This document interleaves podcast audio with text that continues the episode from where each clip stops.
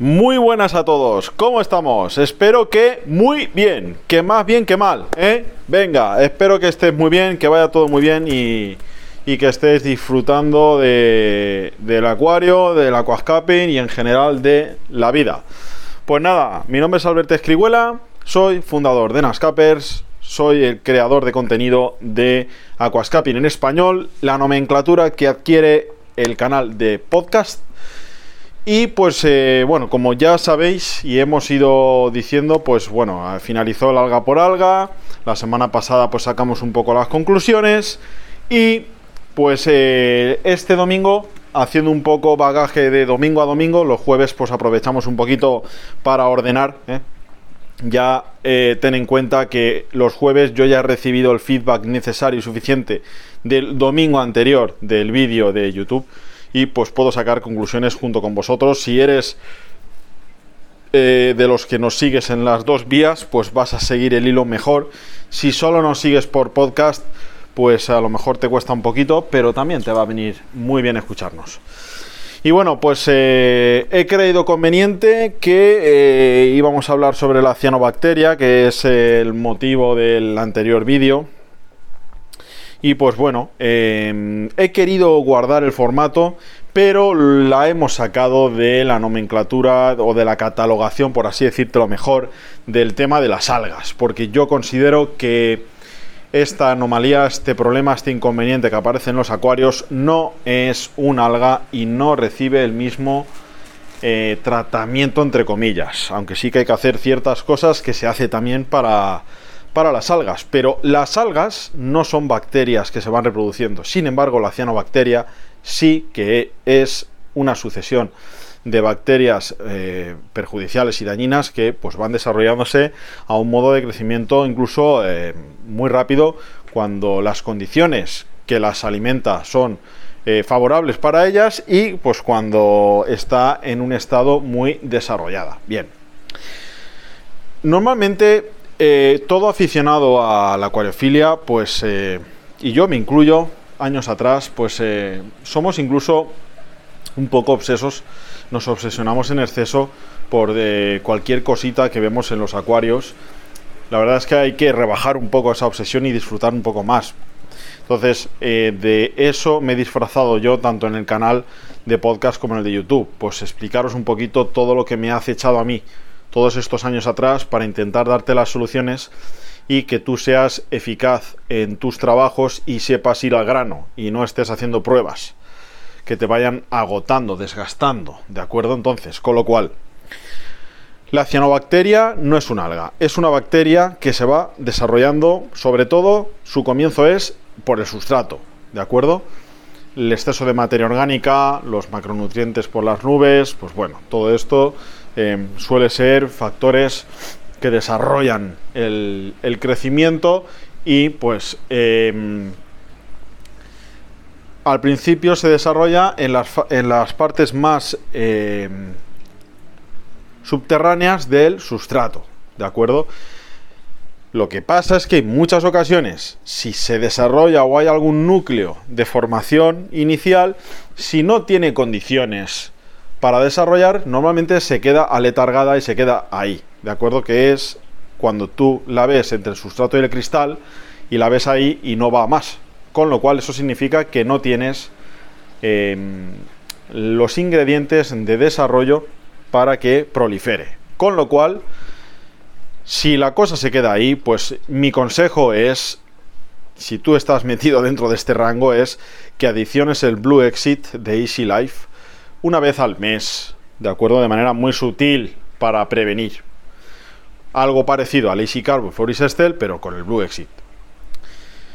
Ya hablaremos en otro podcast y en otro vídeo de lo que debe de contener tu botiquín de auxilios en los acuarios. Esto es un vídeo que estamos desarrollando, ¿de acuerdo? El botiquín de auxilios, es decir, lo que debes de tener que no vale mucho dinero para tirar mano de ellos si tienes un problema, pues un festivo, un domingo, algo rápido. Venga, el Blue Exit como preventivo una vez cada 30 días si tienes ciano aletargada, si tienes ciano que no va más. Bien. Si tú ya ves que la ciano pues empieza a ir a más, reúnes parte de los ingredientes, requisitos, condiciones para que vaya a más y pues bueno, pues tienes que cambiar ciertas, pues reducir eh, la materia orgánica, aspirar parte superficial del sustrato, más cambios de agua, menos cantidad de peces, ¿de acuerdo?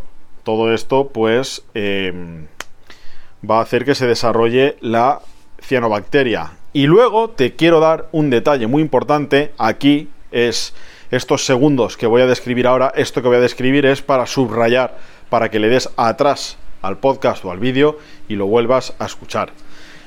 El CO2, el exceso de CO2 es un factor decisivo y favorable para el desarrollo de la cianobacteria, así como para las algas. A más CO2, pues más acidez del agua y más fastidias a las algas, la cianobacteria normalmente en todos los casos con CO2 avivamos su crecimiento. Pero no puedes apagar este, porque las plantas las dejas hechas polvo. Con lo cual el CO2 tiene que estar, pero tú tienes que estar más a saco contra ellas. No podemos prescindir del CO2 para tirar a menos la cianobacteria porque estamos fastidiando mucho más otras cosas. Entonces es peor el remedio que la enfermedad en este caso. Esto es una puntualización muy importante que te quería dar y que no dije el domingo pasado en YouTube. ¿eh?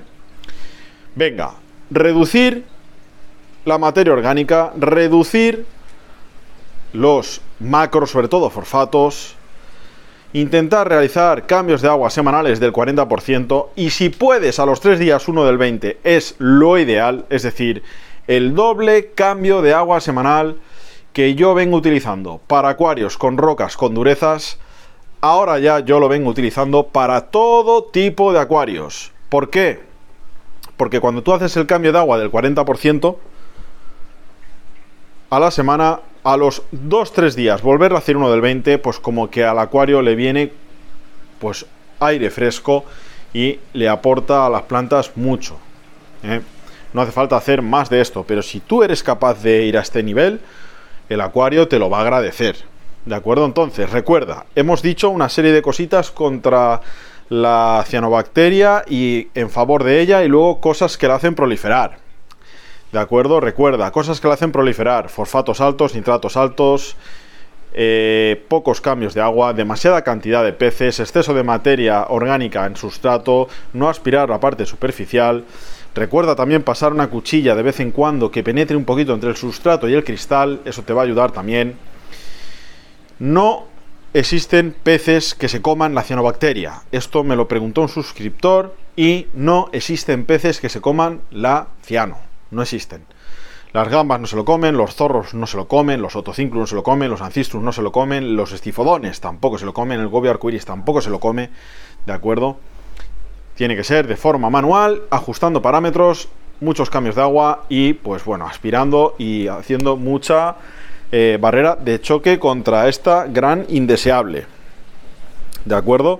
Entonces, eh, la verdad es que estamos muy contentos de cómo vamos creciendo, de cómo, cómo vamos eh, creando contenido, cómo vamos creando un perímetro, una red, un, un cuerpo, un músculo pues bastante importante, sobre todo eh, incluso eh, para los mismos profesionales, gente que tiene tiendas, sabemos que, me escuchan, sabemos que me ven. Yo, pues bueno, pues a pesar de darles eh, ingredientes para mejorar sus negocios y competir contra mí, decir que estoy encantado de, formar contenido, de cada vez tener más visualizaciones, de cada vez que compartáis más mi, mis contenidos, mis consejos.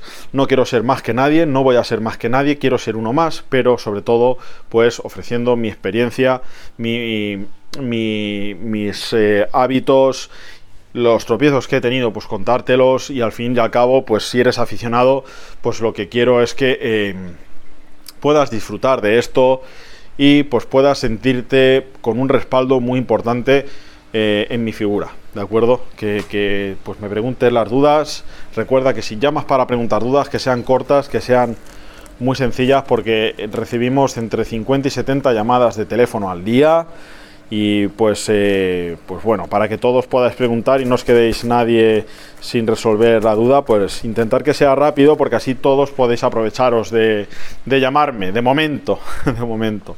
Venga, eh, quiero también aprovechar para decir que quitando de algún vídeo suelto que, crea yo oportuno que pueda daros por YouTube, en la totalidad de los casos vamos a ofreceros contenido eh, de una manera pues tipo series, ¿de acuerdo? Tipo Netflix. Vamos a crear el Netflix del aquascaping, el Netflix de la acuariofilia. Vamos a crear pues eh, contenido de saga, ¿no? O sea, es yo creo que una muy buena opción ya que pues eh, esto os va a permitir eh, y también a mí sobre todo me va a permitir poderme enfocar con más detalle. Por ejemplo eh, por poneros un ejemplo si yo decido traer una saga de sustrato a sustrato o capas de sustrato o bueno llámalo como quieras pero si yo os traigo una saga de sustrato pues pues explicaros primero la primera capa de qué tiene que ir compuesta, qué debe ser, para qué sirve,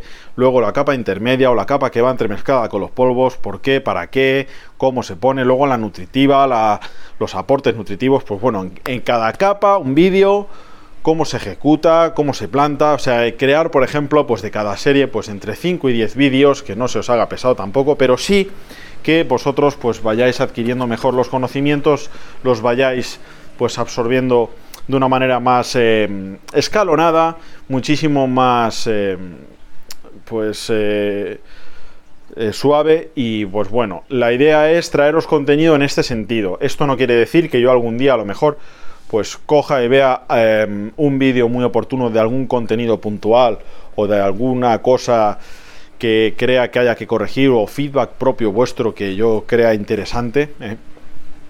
Y bueno, pues vamos a dejarlo aquí.